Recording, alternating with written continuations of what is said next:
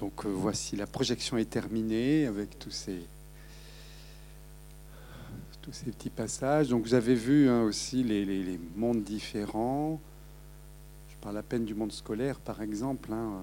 On parle beaucoup des professeurs de soutien qui existent dans plusieurs pays, hein, qui sont un système tout à fait différent de ce qu'on connaît en France. Mais euh, bon, voilà, c'est aussi des choses dont il faut tenir compte. Par contre, vous avez tous ces jeunes et tous ces toutes ces familles qui témoignent à la fois de ce qu'ils rencontrent dans les le travail qu'ils font, et puis les parents aussi, la découverte, la rencontre, l'accompagnement, la bataille pour certains, plus ou moins dynamique, hein, face aux contraintes que cela impose. Alors, euh, voilà, vous avez découvert ce, travail, un travail de témoignage et de réflexion qui peut questionner aussi bien les gens qui travaillent dans l'éducatif, euh, dans l'académique, euh, que les familles évidemment, hein, que les autistes eux-mêmes. Hein, euh. donc j'attends vos questions, qui peuvent être aussi bien des questions techniques. Ah oui, peut-être que pour les questions, on va laisser un micro se balader. Vous pouvez lever la main si... je prêterai le mien, c'est pas grave. Euh, alors nous, dans le groupe de la Ronde enfantine, quand même, on avait quelques questions, en attendant qu'il y en ait d'autres qui puissent euh, émerger. Euh, T'en as une? Ok. Donc, une première. Alors, quelques premières questions, peut-être plus d'un point de vue un peu politique, sur l'inclusion, donc effectivement au niveau européen, puis peut-être en, France. Enfin, voilà, effectivement, ce que ça suscite. Et puis des questions euh, sur la, posture de l'intervenant, parce qu'on voit bien que dans, ce documentaire, il y a quand même une posture particulière de chaque intervenant auprès de, des enfants autistes. Et puis, euh, si on a le temps, des, questions plus de la clinique propre de l'autisme hein, euh, qui viendront ensuite. Donc n'hésitez pas, évidemment, à intervenir à la volée quand quelque chose vous passe par la tête. Peut-être une première question, Anne-Elisabeth? Vous avez déjà. Merci déjà pour, ce, pour cette réalisation. Vous avez un peu parlé de ça, des différences qu'on remarque entre l'accueil qui est fait euh, singulièrement euh, dans chaque, pays. Il n'y a, pas, les mêmes euh, institutions, la même façon d'aborder les choses. Qu'est-ce qui, euh, en France, au fond, peut, être fait comme, place euh, singulière pour, euh, pour, chaque sujet? Alors, les, gens n'ont jamais, lorsque vous ne voyagez pas, vous vous intéressez pas à certaines problématiques, on n'a pas l'idée que l'Europe qui est unifiée n'est pas si unifiée que ça dans ses avancées, ses choix. L'Italie a été la première à désinstitutionnaliser c'est-à-dire qu'il n'y a pas en Italie, par exemple, d'institution du style IME ou autre, lieu d'accueil pour les, autistes. Hein. Ça a été désinstitutionnalisé. Donc euh, l'exemple de la Fondation Martin Aiguet, par exemple, c'est le système italien. C'est-à-dire que ce sont des lieux d'activité qui interviennent aussi auprès des écoles. C'est-à-dire qu'ils sont en lien avec les écoles, ils travaillent avec les écoles, ils font des ateliers dans les écoles et ils accueillent des jeunes qui sont en difficulté à l'école pour venir travailler dans leurs ateliers. C'est un système qui est euh, partagé, alors qui est financé à la fois par, euh, c'est une fondation, hein, à la fois par des dons privés, euh, des dons caritatifs et des dons de l'État ou des régions. Hein, c'est des systèmes qui sont ainsi institués. Ce sont des associations aussi parfois de parents qui gèrent ces, espaces-là avec des orientations qui sont à chaque fois propres à ceux qui créent le système. En Espagne, vous avez vu, donc il y, a des, fondations aussi en Espagne qui proposent des systèmes. On a travaillé avec certaines, elles ne sont pas toutes pareilles. Hein. C'est des fondations qui sont dépendantes des, provinces, hein, qui sont autonomes dans le problème de l'éducation. L'éducation est gérée par la province en, Espagne, avec des programmes nationaux hein, quand même, mais euh, gérée par les provinces. Et donc les établissements sont souvent moins grands que les systèmes. Euh, et euh, en effet, le système de l'inclusion est déjà présente. Vous avez vu, c'est-à-dire que le passage, par exemple, d'un système d'accompagnement un peu spécifique, des, maternelles spécifiquement construites par des fondations pour accueillir les enfants un peu différents. Après, vous avez le système euh, dit inclusif dans les, écoles classiques, mais avec lesquels il y a en effet des liens avec les professionnels extérieurs. C'est un peu le même système qu'Italie, c'est-à-dire que les gens interviennent dans les écoles. Et après, vous avez un système à partir du collège qui est un système donc, régional. Les collèges sont plus petits que les collèges français, ils sont plus localisés. Et il y a des liens très importants qui sont passés dans les mœurs entre. Alors ça marche pas. Ça marche, ça marche pas, mais enfin, il y a des, présences d'enseignants spécialisés qui accompagnent, y compris au collège, hein, qui, font le lien avec les familles, les enseignants, les autres. Et il y a souvent, avant qu'un enfant rentre, s'il a un problème particulier, des réunions qui sont organisées et qui permettent au personnel du collège d'anticiper euh, l'accueil qui va être fait pour ces enfants. Après, au niveau du lycée, ça devient plus compliqué. Hein. En, Espagne, le lycée, euh, il y a des, programmes définis par l'État qui sont très stricts. Et c'est là qu'on voit où il y a le plus de difficultés. On voit ça avec Miguel, par exemple, à un moment donné, qui, se trouve en grande difficulté parce qu'il ne peut pas suivre le programme classique.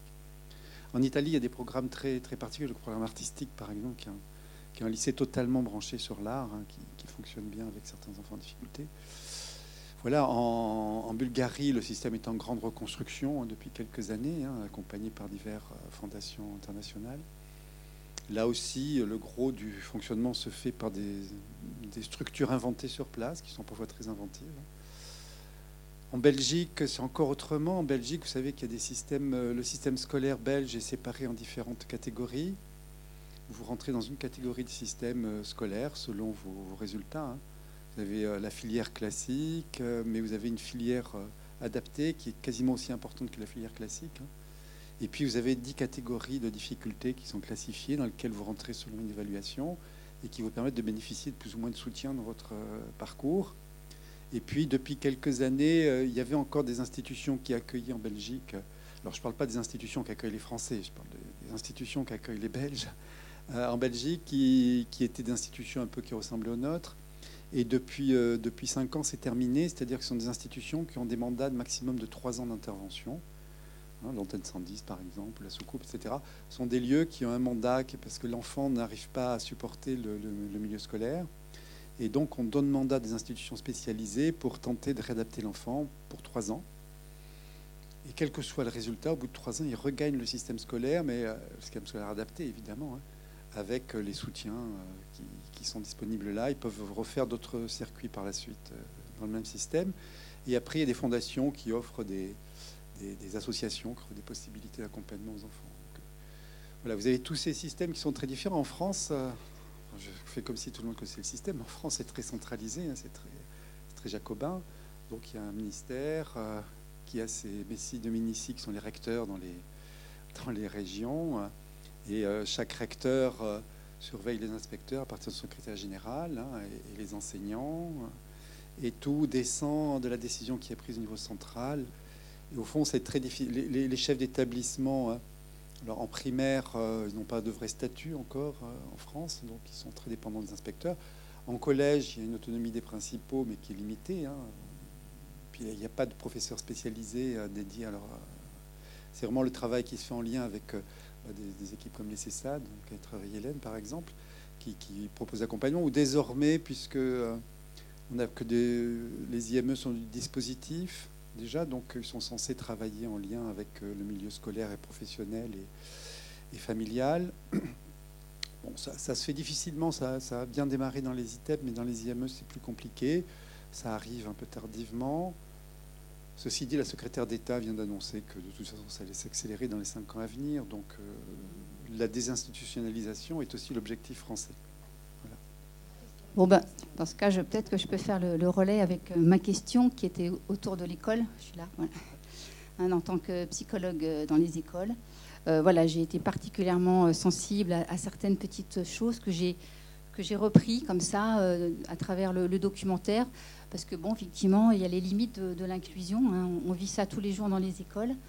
Et donc, euh, je, trouvais qu'il y avait des, jolies choses à prendre, peut-être, à, entendre de façon plus spécifique par rapport à l'école. Donc voilà, je, vous les livre. C'est des choses que vous avez entendues dans le documentaire, mais j'avais envie de les reprendre. Par exemple, euh, changer la dynamique de l'espace pour un enfant, créer un atelier d'écriture pour un jeune, ne pas pousser l'enfant à suivre le programme de la classe, les contraintes sont effrayantes. Repérer ce qui intéresse l'enfant, l'anime, le rend vivant. Récolter tous ces éléments pour pouvoir proposer des apprentissages. Quand le lien est établi, on peut aller plus loin au niveau des apprentissages. Ou encore l'importance de la continuité dans la scolarité, garder le même enseignant. J'ai bien aimé aussi choisir l'enseignant qui correspond le mieux à l'enfant. Ou comment, avec tous les élèves de la classe, créer un environnement plus prévisible pour cet enfant-là. Aussi, pas de relation directe, qu'elle soit médiée par l'objet. Donc, j'entendais aussi au début du documentaire euh, comment changer les habitudes qui nous tiennent, modifier les choses qu'on sait et désirer apprendre autre chose dans notre rencontre avec l'autre. Voilà, donc tous ces éléments-là, moi, m'ont particulièrement touchée.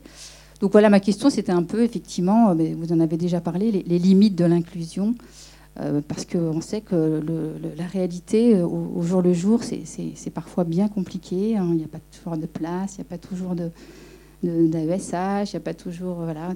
Donc il y, a cette réalité qui, est tout autre. En France, oui. Donc le problème, c'est qu'on a beaucoup moins pu travailler avec les écoles françaises parce que pour travailler avec une école française, il faut avoir l'accord du recteur et presque indirectement du ministre. C'est, un système assez particulier. Euh, en plus, euh, à l'initiative du président de la République, le, ministère de l'Éducation nationale s'est associé à un conseil scientifique qui lui permet de garantir ce qui est euh, approuvable ou pas comme façon de travailler. Et donc, c'est un petit peu plus compliqué de travailler avec l'éducation nationale. C'est vrai que depuis, je dis en rigolant, mais depuis l'expiration de l'armée rouge, euh, l'éducation nationale française est la plus grosse organisation centralisée euh, du monde. Hein, pas une chose comparable. Alors, ceci dit, bon, on voit des, dans ces pays, ils ont été, ils ont été obligés de marcher à, Mars forcé parce, forcé, parce que les politiques ont été beaucoup plus radicales. C'est-à-dire, il n'y a jamais eu l'équivalent de ce qu'on appelle l'éducation nationale en France dans les autres pays. C'est des structures qui sont euh, taillées différemment. C'est beaucoup d'États fédéralistes, vous remarquerez. Hein. La Bulgarie est un petit pays, mais l'Espagne est un État fédéraliste. Hein. Euh, L'Allemagne aussi, d'ailleurs, qui a le même système un peu décalé. Euh, la Belgique aussi. L'Italie aussi est un État où les régions sont très puissantes dans le fonctionnement. Euh, donc il n'y a pas cette idée centralisée et il y a, de toute façon, il y a des choix politiques qui ont été faits assez tôt qui ont obligé les gens à inventer des choses différentes. Donc dans l'adversité, euh, les gens font preuve d'inventivité. Alors parfois pour le mieux, parfois pour le pire, hein, parce qu'on vous montre des choses qui marchent, mais il y a des choses qui ne fonctionnent pas parfois.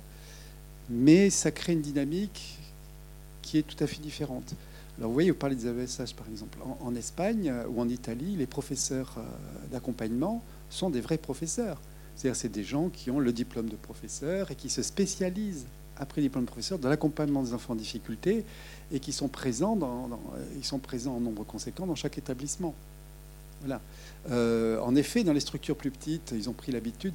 Pourquoi? Parce que expérimentalement, ils ont découvert euh, dans les écoles primaires, dans les écoles primaires par exemple, le choix de l'instituteur hein, qui va accompagner, euh, ils ont découvert que lorsqu'ils prenaient les devants, et lorsqu'en effet, il travaillait à l'avance sur la façon d'accueillir l'enfant, eh bien, euh, ça a apaisé beaucoup les, fonctionnements et que euh, c'est une expérience. Euh, en Italie, par exemple, quand vous avez le, cas de, l'institut, de, l'enseignante là qui explique la clé, vous savez, avec le petit, elle a écrit un livre là-dessus sur cette expérience qu'elle a eue avec cet enfant, qui a eu beaucoup de succès en Italie.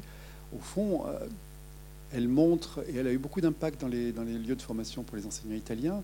Euh, elle montre qu'en se mettant à la portée de l'enfant, au lieu de s'opposer à son, travail, elle a obtenu un double effet, c'est-à-dire non seulement la pacification de la position de l'enfant, mais en plus l'intéressement des autres enfants, parce qu'elle s'est servie de cette situation comme modalité éducative pour les autres enfants, que ce soit au niveau du respect de l'autre, au niveau du, rapport à la parole, du langage, etc. Ça a été, c'est, un ouvrage qui je vous dis, au niveau de la pédagogie, c'est un ouvrage qui a eu un énorme impact en Italie. Il n'est pas traduit en français, mais bon. Beaucoup des dessins qu'on a, des peintures qu'on a euh, qui sont là, sont tirés de, l'expérience qu'elle a fait avec Massimilio. Euh, en Belgique, en Belgique, on, voit une école classique, enfin une école qui accueille des enfants, qui n'est pas une école classique, une école spécialisée, mais euh, dans le circuit scolaire classique, et puis les écoles spécialisées, les, les classes spécialisées de l'antenne 110 ou de la soucoupe, qui sont les lieux expérimentaux pendant trois ans qu'accueillent les enfants pour leur permettre. Donc, voilà, en, France, on a soit un IME, soit euh, un circuit scolaire classique, euh, c'est-à-dire une école dans laquelle il y a très peu de personnel spécialisé et qui surtout fonctionne au niveau, malheureusement, hein, au niveau d'injonction centralisée. Euh, il y a des inconvénients des avantages dans les deux systèmes. Hein, D'ailleurs, vous avez vu qu'en en Espagne, il y a une des mères qui explique qu'elle a choisi à un moment donné euh, le système privé hein, pour, sa, pour son fils, parce qu'elle a eu peur du système euh, public. Mais en même temps, elle dit elle-même qu'elle a eu de la chance. La rencontre a été bonne. Hmm. D'autres questions? Hélène? Non, c'est derrière. Oui, je trouve que dans le documentaire, pour revenir au documentaire, où ça, comme vous dites, ça marche, euh, je trouve que le point fort, c'est que ce n'est pas l'enfant qui a à s'adapter à l'institution, c'est l'institution qui s'adapte à l'enfant. Évidemment, c'est le. Alors, c'est la question de l'inclusion qui, est ici reprise à la manière des. des... Ce sont beaucoup d'institutions euh, qui ont, euh, qui ont appris à leurs dépens euh, de la difficulté de, l'injonction éducative avec des enfants différents. L'éducation, a priori, c'est toujours quelque chose de compliqué. Euh, ça fonctionne pas de manière mécanique. Euh, enfin, tous ceux qui ont des enfants en savent quelque chose. Il faut savoir que chacun s'adapte. C'est-à-dire que si on demande quelque chose à l'enfant, il faut en même temps qu'il y trouve son compte et que ça fonctionne un peu dans les deux sens. Sinon, ça, ça donne rien. Donc, il y a en effet quelque chose là-dedans où on voit des institutions. Alors, elles s'adaptent à minima. Par exemple, ils accordent deux. Il y a d'abord un travail d'accueil de l'enfant, par exemple au collège, euh, autour de, de, de, la peinture. Et puis après, ils acceptent une exposition dans la deuxième année, euh, etc. Mais en, entre-temps, euh, l'enfant est accompagné par son enseignant référent et il suit les cours. C'est-à-dire qu'il faut qu'il qu suive les cours, qu'il y a quand même quelque chose qui est attendu de son côté, mais on lui offre une place. Et elle est signifiée, c'est signifié. Pour lui, par exemple, ça signifié aussi bien aux autres enfants que, que, qu'aux enseignants, qu'à leurs parents, etc. Il a cette place un peu particulière qui vient recouvrir euh, bah, ce qui est sa différence à lui, hein, qu'il a du mal à traiter. Donc oui, c'est déjà euh, arrivé à ça, arriver à ce que l'institution prenne la peine de s'adapter un petit peu euh, minima à l'enfant. C'est ce qu'on espère quand on parle d'inclusion. Vous savez, inclusion, c'est un concept qui est venu remplacer quelque chose qui a tracassé l'humanité pendant 2000 ans ou 3000 ans. Ça s'appelait l'égalité. On a beaucoup glosé sur l'égalité, Platon, et Rousseau, euh, Gracchus Babeuf qui a voulu en faire quelque chose de, radical, euh, Jules Ferry, qui a, vous savez, euh, avant qu'il y ait égalité, fraternité, euh, liberté, égalité, fraternité, avant il avait proposé moralité, euh, moralité, sécurité, enfin, il y avait trois autres termes qui étaient là présents avant, parce qu'égalité est assez compliqué à mettre en œuvre. Au fond, on a, choisi le terme maintenant d'inclusion, qui est beaucoup moins compliqué à gérer que liberté et que l'égalité. C'est quelque chose qui. Inclusion. Beaucoup de gens parlent, l'inclusion, chacun a sa vision de l'inclusion. C'est un mot d'ordre international et qui vient de l'UNESCO. Hein. Après, tout le monde a adhéré à ça. La société inclusive, ça vaut pour tout. Et donc, en effet, pour les. Euh, ça recouvre une bonne intention. Mais il y a un prix à payer, en effet, qui rejoint la question qui a été posée tout à l'heure, c'est que l'institution doit faire un pas aussi. Euh, C'est-à-dire on ne peut pas penser que l'institution scolaire va devenir accueillante pour les enfants différents si elle ne s'en donne pas les moyens. Il y a une mère qui dit ça à un moment donné, elle dit, on leur demande de s'adapter, on leur demande de rester assis, on leur demande, qu'est-ce qu'on leur propose? C'est-à-dire, euh, de la même façon qu'en Espagne aussi, il y a la dimension de la transmission d'informations qui est purement académique ce qu'il a acquis, ce qu'il n'a pas acquis, etc. La mère le dit aussi. Et alors, euh, peut-être qu'il y a d'autres choses à tenir compte. Et puis, il y a cette contestation de certaines idéologies scientistes, comme quoi euh, tout le monde suivrait la même voie des apprentissages, le même rythme, au bon moment, etc. Comme le dit une mère aussi, non, ça, euh, chacun euh, a son système d'apprentissage. Il y a des enfants qui apprennent des choses compliquées et qui n'ont pas acquis des choses simples. Et parfois l'inverse. Hein, donc oui, l'institution doit faire un pas vers, les, vers ce qu'elle veut accueillir. Sinon, euh, ça ne marchera pas. C'est tout le problème des institutions françaises actuellement. C'est très compliqué. On travaille avec les collèges. Alors, je, voulais vous proposer euh, ma question avant de, de me faire porte-parole de deux autres questions de, la salle. Euh, donc moi j'ai été particulièrement, sensible aux témoignages euh, des parents qui disent, alors on, en a déjà un petit peu parlé là, l'importance pour leur enfant de rencontrer des intervenants qui, qui, non seulement donc, sont attentifs finalement à la singularité de leur enfant, mais qui ont aussi un désir décidé de les rencontrer dans le respect de ce qu'ils sont et de ce qui les intéresse. On entend par exemple Mireille Battu, qui est présidente de l'association euh, La main à l'oreille, qui dit combien elle a apprécié la trouvaille de Christine, hein, l'accompagnatrice de Louis, qui lui permettait de revenir quand il, voulait se barrer, comme elle dit. Euh, il y a aussi la mère de Miguel qui témoigne euh, que la personne qui était son tuteur l'aimait beaucoup, hein, qu'elle n'était pas experte, mais elle a compris comment était Miguel et elle s'est adaptée et ça a fonctionné. Cette position, euh, moi je trouve de, l'intervenant, je la retrouve dans ma pratique de psychologue en CMPP quand j'accueille un enfant autiste. Hein, C'est-à-dire qu'il euh, s'agit d'y être dans la rencontre, sinon il ne se passe rien. Euh, par contre, ne pas y être trop, ne pas être dans la demande, au risque que l'enfant s'extrait de la relation. Et dans le documentaire, je trouve que Jean-Pierre Rouillon dit vraiment beaucoup, ça. Il dit se mettre de leur côté pour se défendre, car le monde est menaçant pour eux, de se faire partenaire. Alors voilà, ça m'intéresserait si vous pouviez un petit peu préciser cette position nécessaire à la rencontre avec un enfant autiste.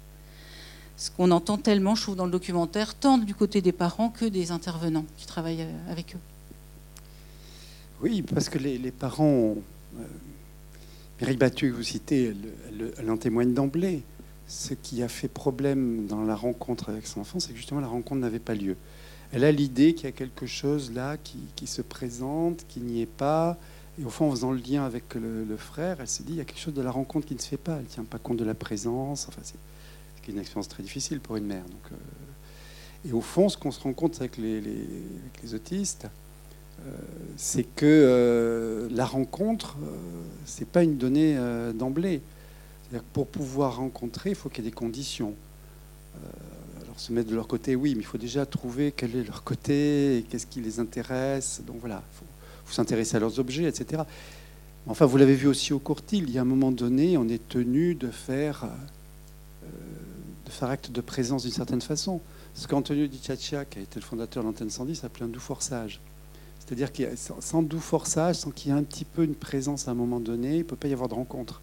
Parce que sinon, euh, s'il n'y a pas acte de présence, il n'a pas à se débrouiller avec ce qu'on est. Euh, si, on laisse tomber, il n'y a pas. Si on est trop interventionniste, ça va être une crise, parce que si vous voulez forcer, il y a beaucoup de gens qui en témoignent, si vous voulez forcer un enfant euh, autiste à faire quelque chose qui, qui ne lui parle pas, euh, qui, qui, ne lui dit rien, évidemment, vous le déstabilisez totalement. C'est une intrusion massive de quelque chose tout à fait arbitraire pour lui et qui est très déstabilisant. Donc, il faut trouver ce juste milieu, euh, pouvoir marquer sa présence et puis en même temps ne pas déborder l'enfant par, euh, par ce qu'on attend.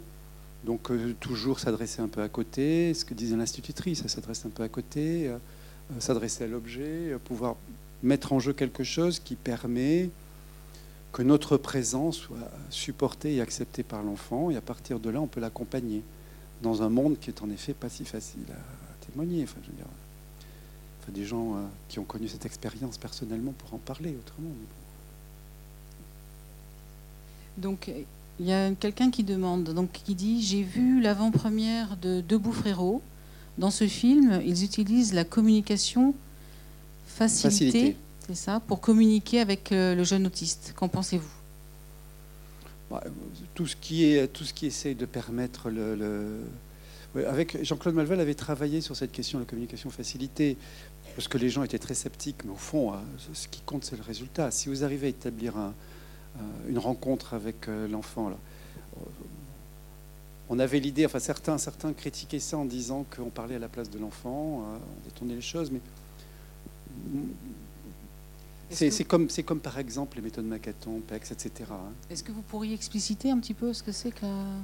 Ben, la, la, communication facilitée, ouais. c'est-à-dire qu'on on tape avec, par exemple, sur un, on peut prendre un écran, par exemple, c'est le plus simple comme, comme exemple, et donc, on, prend la, main de l'enfant et on tape avec lui un texte sur euh, le. Et donc, c'est une, interaction entre euh, l'accompagnant et, le sujet qui produit quelque chose, qui est le résultat de cet effet de rencontre et qui est une manière de ça facilite. Le but est de faciliter la communication de l'enfant. Bon, moi, ce qui compte, c'est qu'il se passe quelque chose. D'abord, c'est pas si facile que ça de toucher la main d'un enfant autiste, hein, donc ça demande déjà beaucoup de choses. hein. Ça demande déjà qu'il y ait quelque chose de la rencontre qui soit établi. Voilà, je, parlais des méthodes PEX et Macathon. c'est- Les, autistes sont assez sensibles aux signes, par exemple. Euh, le, signe est quelque chose qui les dé- déstabilise moins que le mot. Euh, parce que le mot, c'est compliqué. Vous devez rentrer dans des choses très complexes avec le mot. Tous les mots, le mot est polysémique, euh, il est équivoque. Enfin, le langage est compliqué pour eux euh, dans un premier abord. C'est toujours très difficile. Le signe, c'est plus facile. Un signe, ça dit sens interdit, Mm. par ici, c'est le moment de manger, euh, on dit bonjour, etc. Donc ça peut aider aussi. Il y a certains- certaines institutions, dans l'hôpital de jour à qui je travaille, là, on a aussi des, des, des pictos qui, qui aident les, qui aident les enfants à stabiliser un peu leur environnement. Alors, il y a une autre question. Euh, dans le film, on donne une place très importante aux parents. On observe également beaucoup de prises, euh, euh, des prises. Ah, J'ai du mal à traduire. Des En prises charge, Ah, des prises en en charge. individuel et en binôme. Des prises en charge en individuel ou en binôme. Par contre, je n'ai pas vu de classe. Les enfants qui sont, euh, qui sont mises, mises en avant, pardon. Les enfants qui sont mis en avant ont des compétences, musique ou écriture, euh, mais pas les enfants très régressés.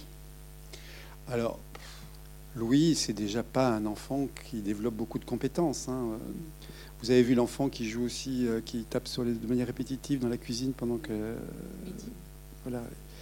Euh, c'est des enfants qui sont pris dans des répétitions très basiques. Alors, euh, on n'a pas montré les classes. Alors, euh, on, on a montré des enfants pour lesquels la rencontre avait donné lieu à quelque chose qui développe leur passion. Donc Maximilien sur la poésie, euh, mais enfin on voit quand même qu'il est toujours tracassé à 21 ans par des tas de choses qu'il a mis en bocal. hein, comme. Euh, Miguel, euh, il a trouvé une solution. certains trouvent des solutions, évidemment pas tous. Mais en tout cas, ce qu'on peut viser, c'est leur permettre d'apaiser quand même leur euh, rencontre avec le monde, qui est quand même quelque chose de très déstabilisant. Euh, parfois, la musique est une solution pour certains, mais on n'a jamais rien de systématique.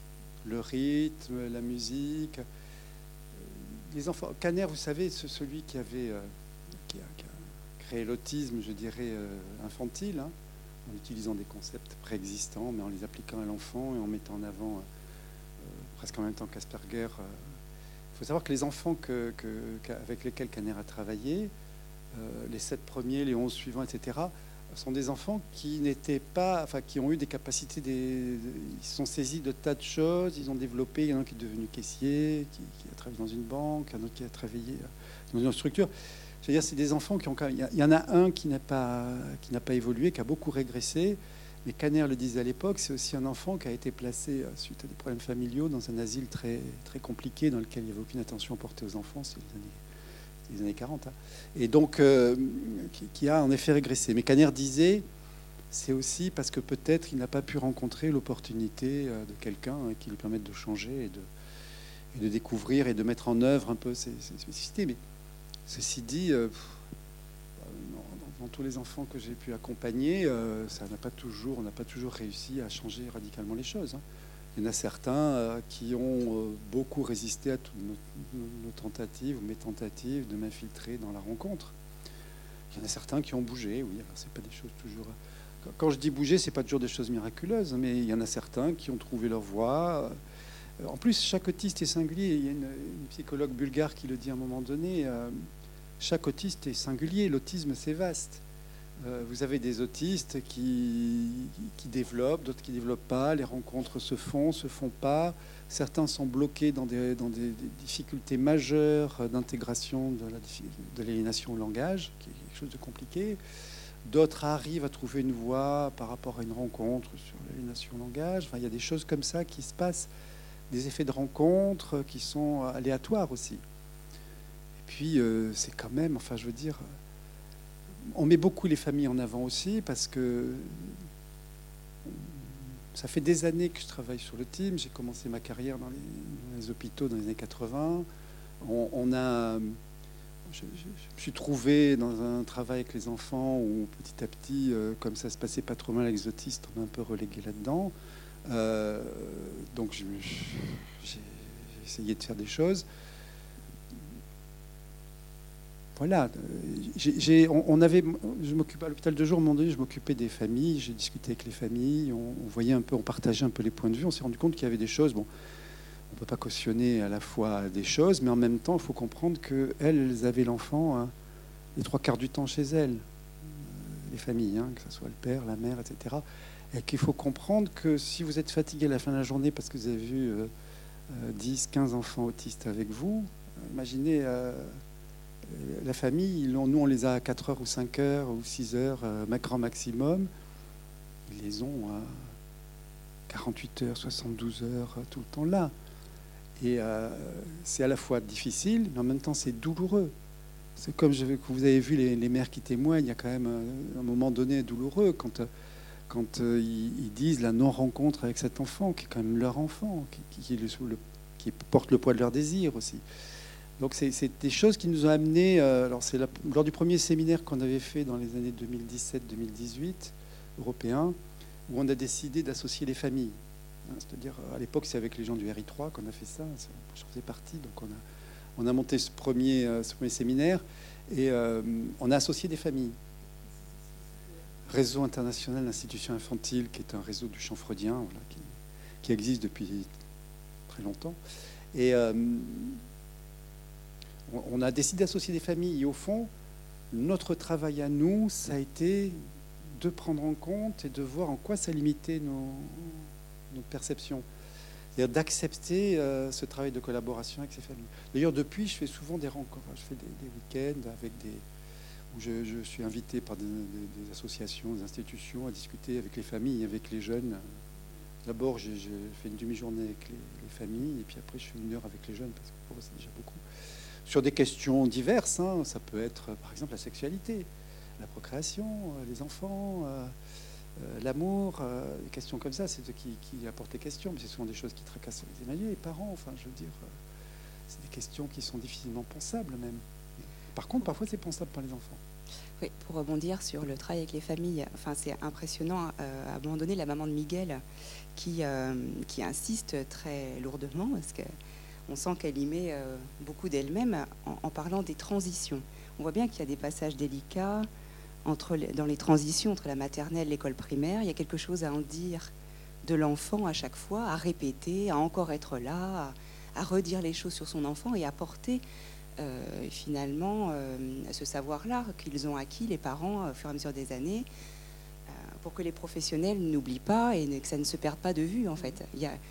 Trouve que le moment des transitions, pour ce qui est de l'inclusion, c'est vraiment très précieux parce que parfois ça peut, ça peut rater quoi le passage de, primaire au collège, collège-lycée, et que euh, ben, je trouve que effectivement nous aussi professionnels, on a à faire cette place euh, euh, aux parents pour vraiment faire ce témoignage et cette passation en fait un peu, quitte à ce que même les professionnels continuent d'accompagner. On a même vu ça dans le reportage pour que voilà donner une chance que ça fonctionne. C'est vrai, mais en plus là encore, il faut singulariser les, chaque sujet. Hein. La mère de Miguel est une battante. Euh, elle a, toujours pris fait et cause pour son fils, elle a défendu, elle a, participé à la façon dont, Miguel. Miguel, c'est celui qui va poursuivre des études là actuellement. Il est rentré, dans le supérieur. Il est quand même arrivé à s'en sortir pas mal. Alors que son copain, euh, lui, il, s'est réfugié un peu à la maison. Hein. Euh,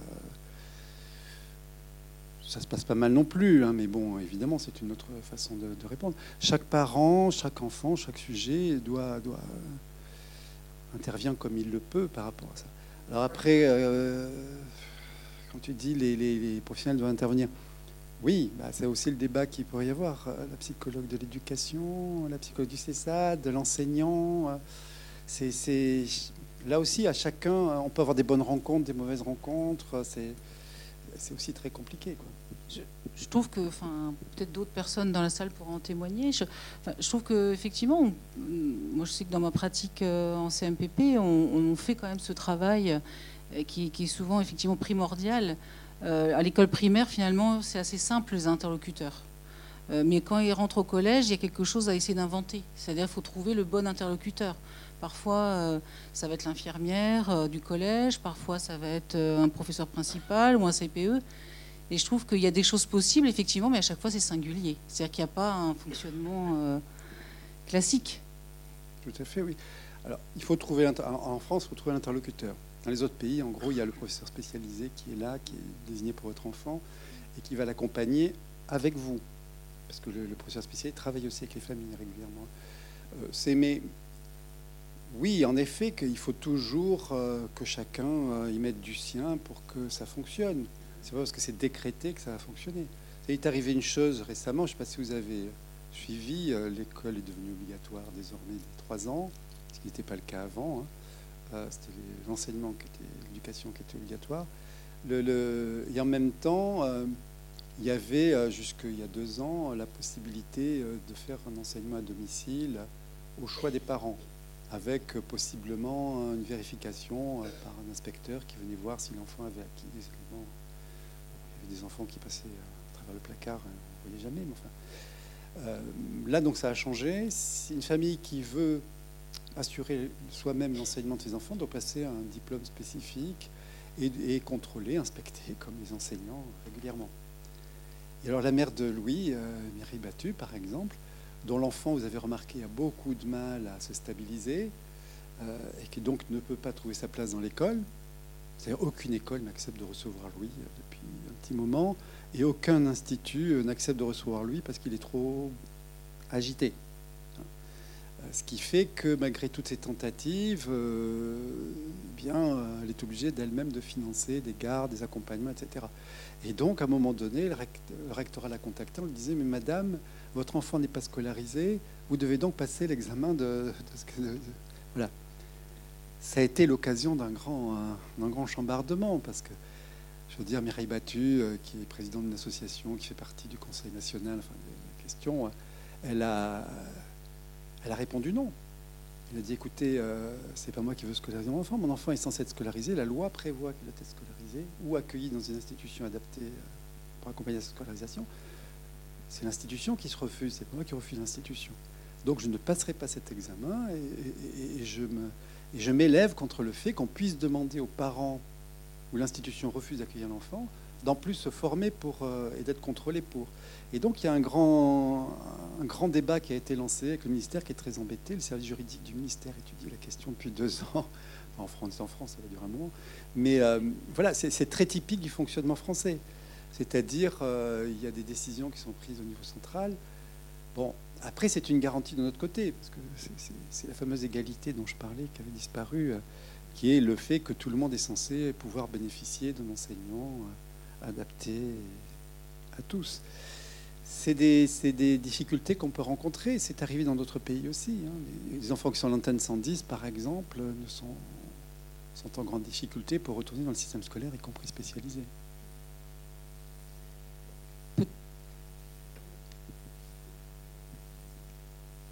Est-ce qu'il y a des, des, questions dans la salle Ou des personnes qui ont écrit une question sur un petit bout de papier Là-bas. Oui,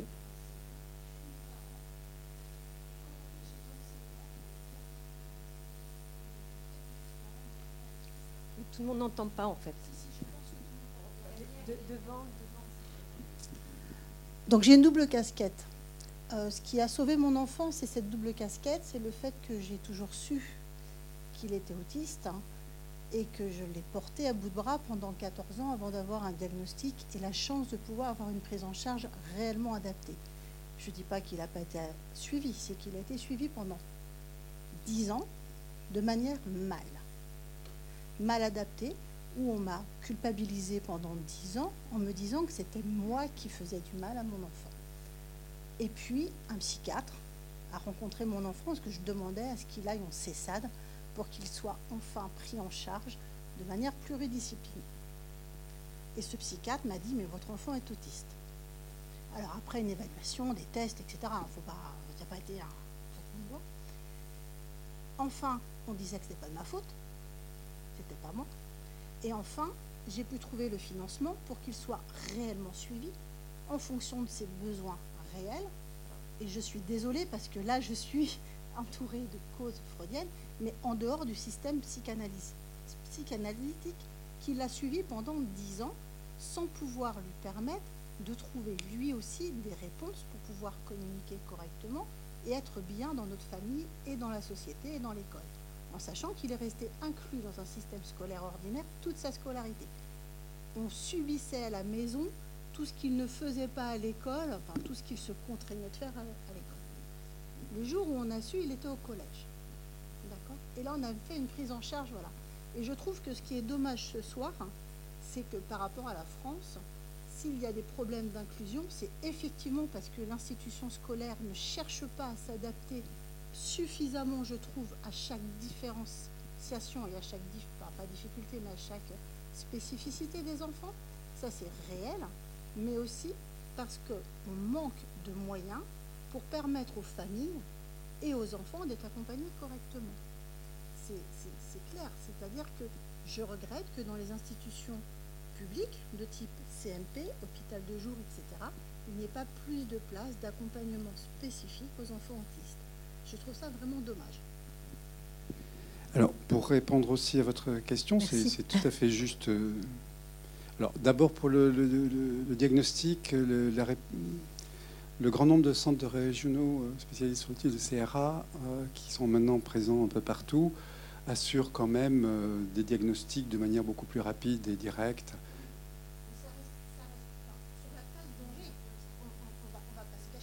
Sur la place danger, c'est complètement, c'est toujours aussi compliqué d'avoir un diagnostic, mais de toute manière, le diagnostic ne change pas d'une prise en charge adaptée pour chacun. D'accord.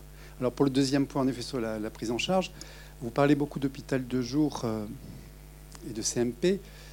Euh, l'autisme ne relève pas systématiquement des structures de soins.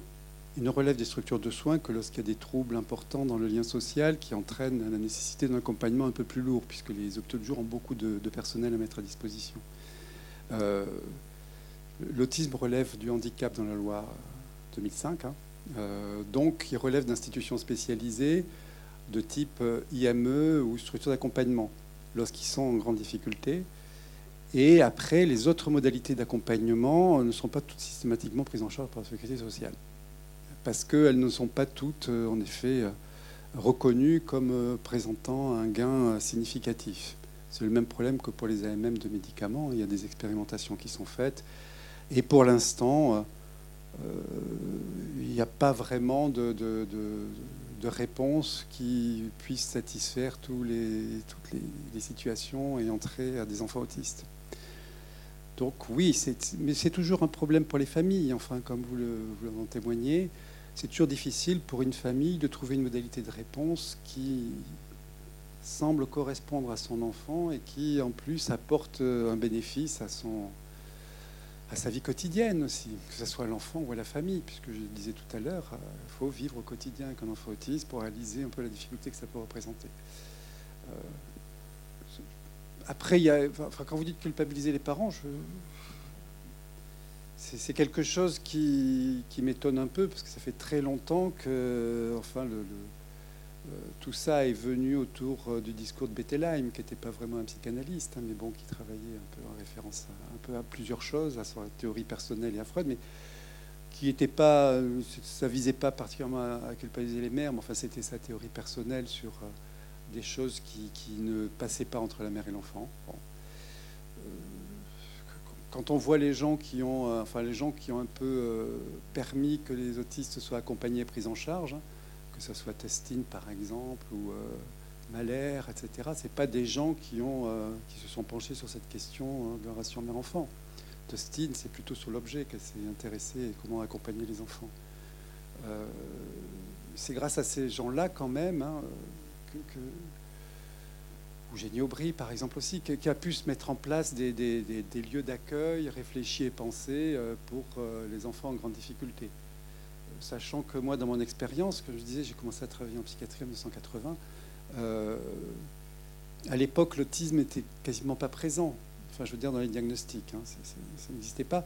Et au fond, c'est les grands progrès que le secteur de psychiatrie a fait entre les années 80, 76, ça a commencé en 74, mais enfin ça a vraiment fonctionné en 76, 77, et dans les années 80, ça a vraiment pris son empan, et où on a fait tout un travail d'accompagnement des enfants sur le secteur, et dans lesquels, en effet, petit à petit, on s'est rendu compte qu'à ces prises en charge habituelles, il y avait certains enfants qui résistaient. C'est-à-dire qu'ils ne répondaient pas à, notre offre de traitement par le langage, hein, tout simplement. Et c'est comme ça que petit à petit est apparue euh, cette particularité des enfants autistes, c'est-à-dire qu'il faut inventer un traitement particulier pour les autistes qui n'est pas le même que pour les autres enfants. Et donc, euh, depuis cette époque-là, ça s'est vraiment installé dans les années 90, hein, euh, y compris dans le champ de la psychiatrie. Depuis ces années-là, on a cherché des modalités de travail et de réponse avec les enfants autistes. C'était une époque où moi aussi j'étais dans ce, travail-là et où s'est construit, alors ce dont parle par exemple euh, Jean-Pierre Rouillon, hein, c'est-à-dire euh, comment, euh, comment essayer de saisir le monde dans lequel circulent ces enfants, comment on peut essayer de s'y adapter. Et c'est évidemment qu'on ne va pas traiter ça par de la conversation.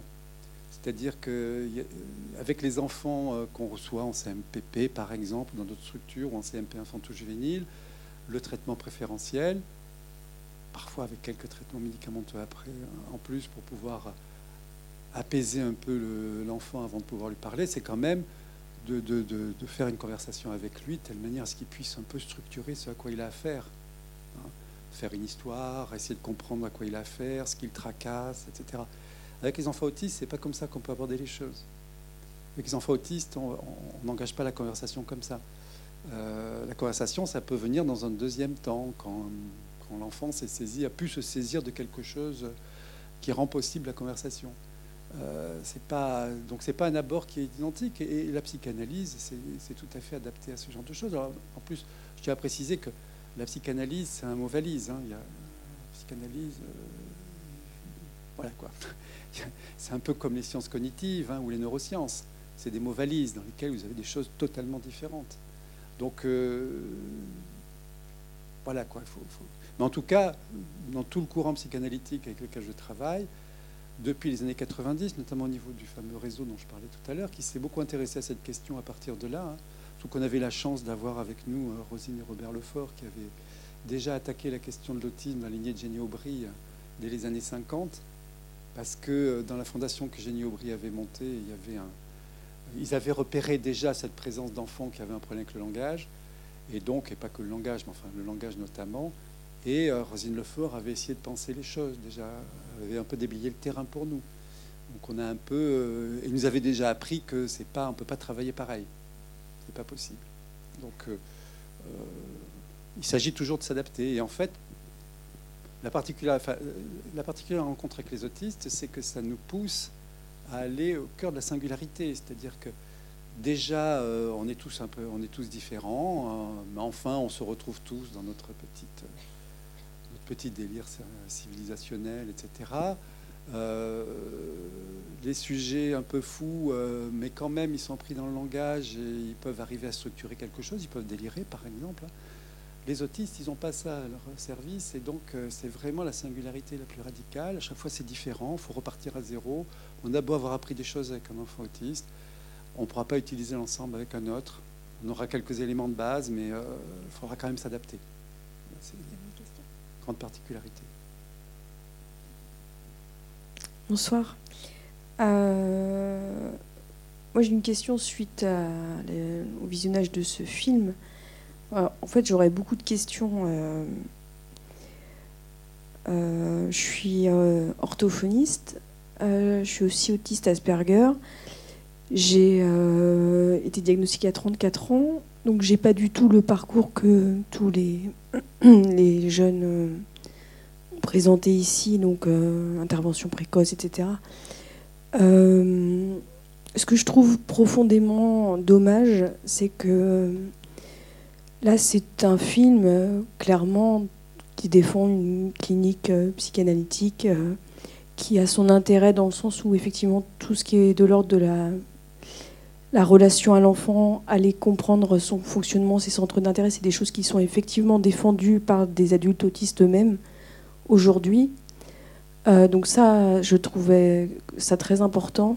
Euh, Après, en termes d'apprentissage, euh, je trouve que c'est essentiel pour que ces personnes soient autonomes euh, de permettre à la psychanalyse de s'ouvrir, si possible, à d'autres outils qui correspondent au fonctionnement neurologique des personnes avec TSA.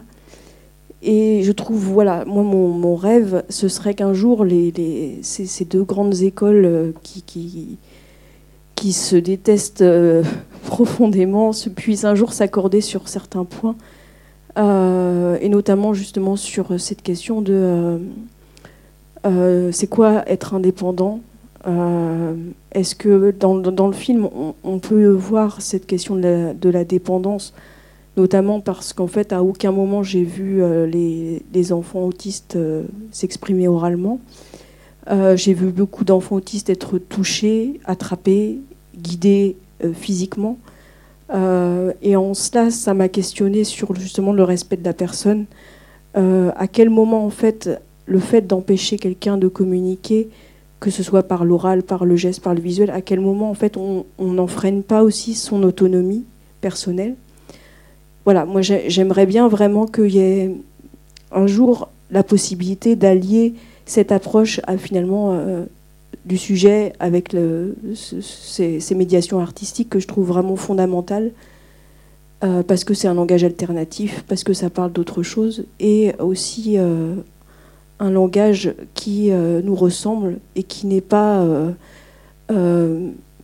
forcément un langage obligé, intrusif comme ça peut être présenté. Et ça, ça me gêne beaucoup parce que finalement, la parole, c'est un acte de liberté, c'est pas forcément un acte de soumission. Et ça, j'aimerais bien que ce soit entendu ce soir. Voilà. Merci. de toute façon, euh, si vous avez regardé le film, on entend parler plusieurs euh, jeunes hein, autistes. Hein. Maxime Hulot qui parle sa poésie, le jeune qui parle du site web qu'il a monté, des, situations qui sont les siennes, d'autres enfants qui manifestent avec de la musique ou d'autres choses. Euh, la Fondation Martin Aiguet, par exemple, travaille sur la création artistique. Ils font du théâtre, de la peinture et du dessin.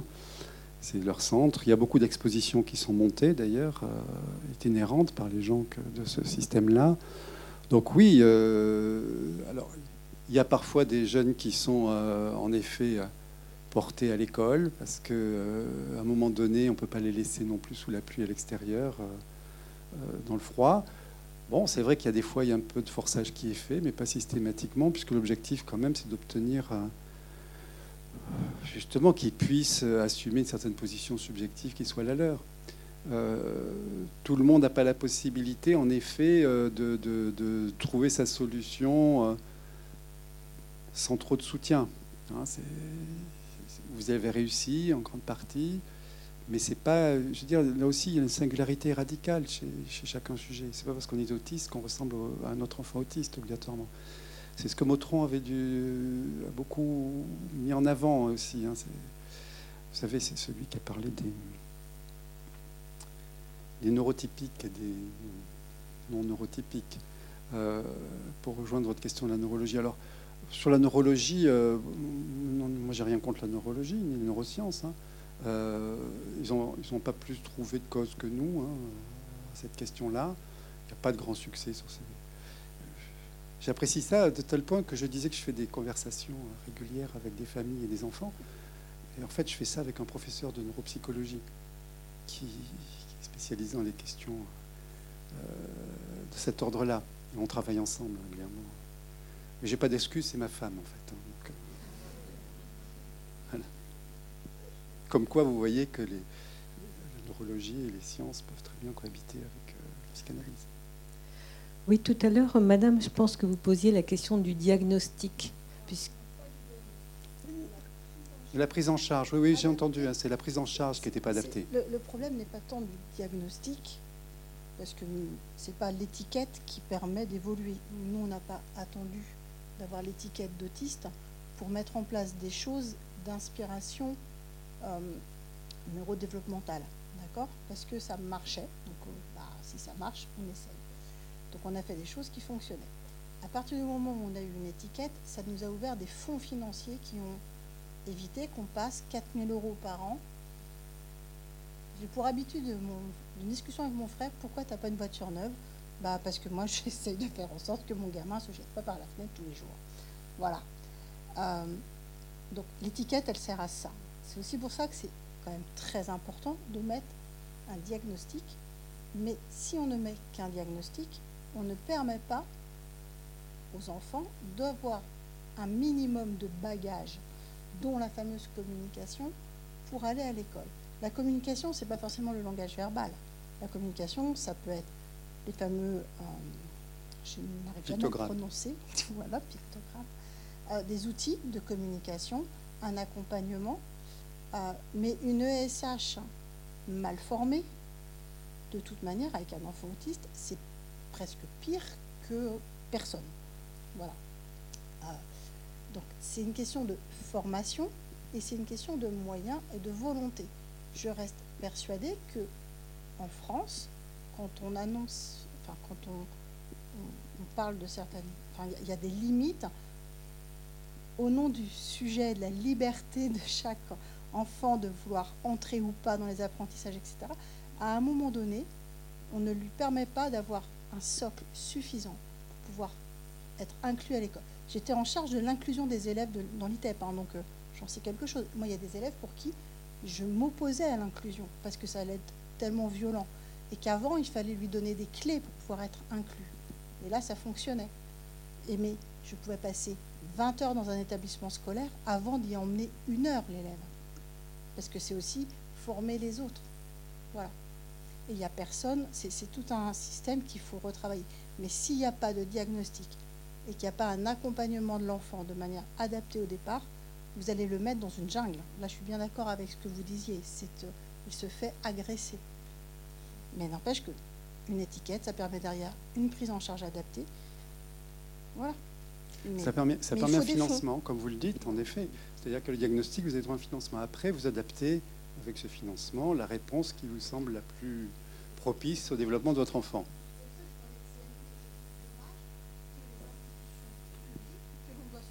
forcément vers du libéral pour avoir une réponse de prise en charge. Ça devrait être au, public, je ne sais pas comment vous expliquer, mais euh, à l'institution publique, à la santé, au CMP. Les CMP, ils ont été créés pour, la prise en charge des enfants en difficulté, les CMPP, des enfants en difficulté scolaire. Sauf que mon gamin qui a été suivi pendant six ans en CMPP, je pourrais en avoir rediscuté après avec. Mais bien sûr qu'il est autiste, on n'allait sûrement pas vous le dire. On n'allait sûrement pas lui donner les clés. On a attendu qu'il discute avec nous. On lui a fait faire de la pâte à modeler, des dessins. Enfin voilà, c'est des réponses quand je les ai mis face à leur incohérence.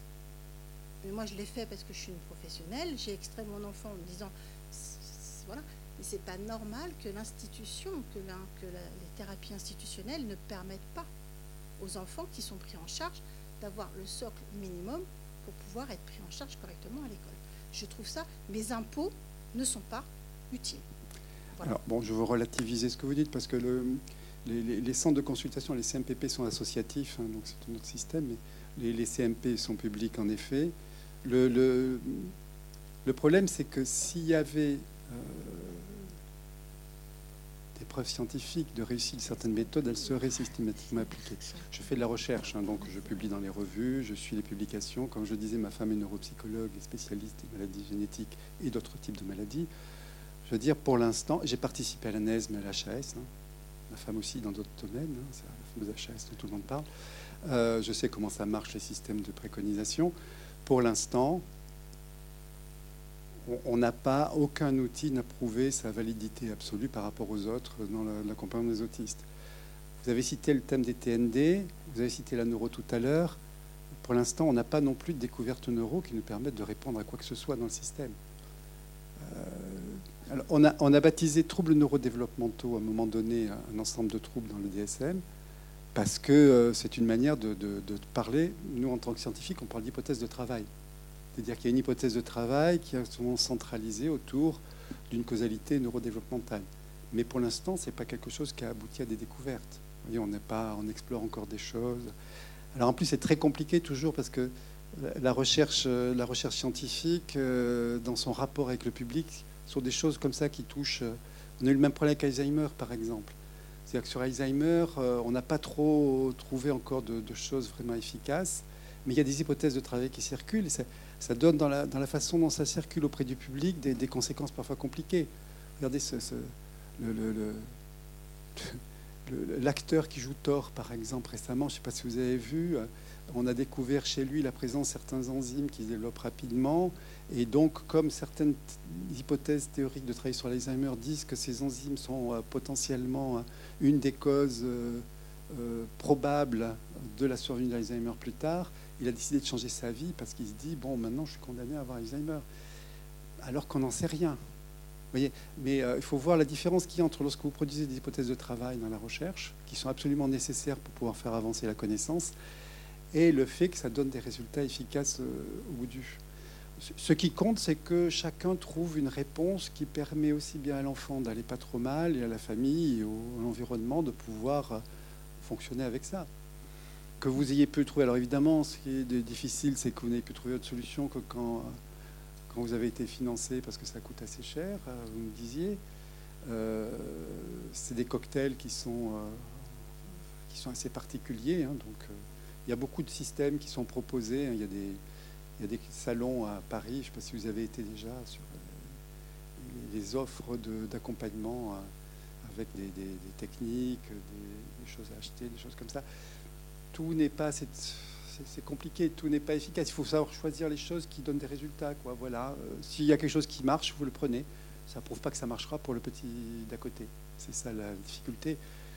Et c'est pour ça d'ailleurs que euh, les, gens, sont, les politiques, la sécurité sociale est si réticente à faire fonctionner. euh. Ils sont payés par la sécurité sociale dans les CMP et les CMPP. hein.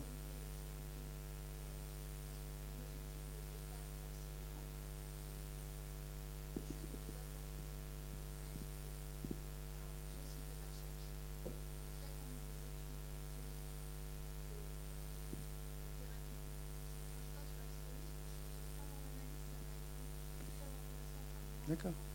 Mais par contre, si vous avez des articles et des publications qui vont dans ce sens-là, vous les communiquerez parce que moi qui suis chercheur, je veux dire, euh, officiel, je suis très avide de récupérer tout article scientifique pouvant alimenter mes recherches. Je vous en remercie. Pe- Peut-être qu'on va devoir conclure. Ouais. hein, puis c'est plutôt une bonne conclusion euh, que chacun doit trouver euh, sa, ses soins. Voilà, son- chacun doit trouver une, une réponse à une situation qui est compliquée et c'est- toujours des réponses assez singulières, Voilà. ce qui est plutôt rassurant d'ailleurs. Bon, merci encore de votre présence et merci à tous.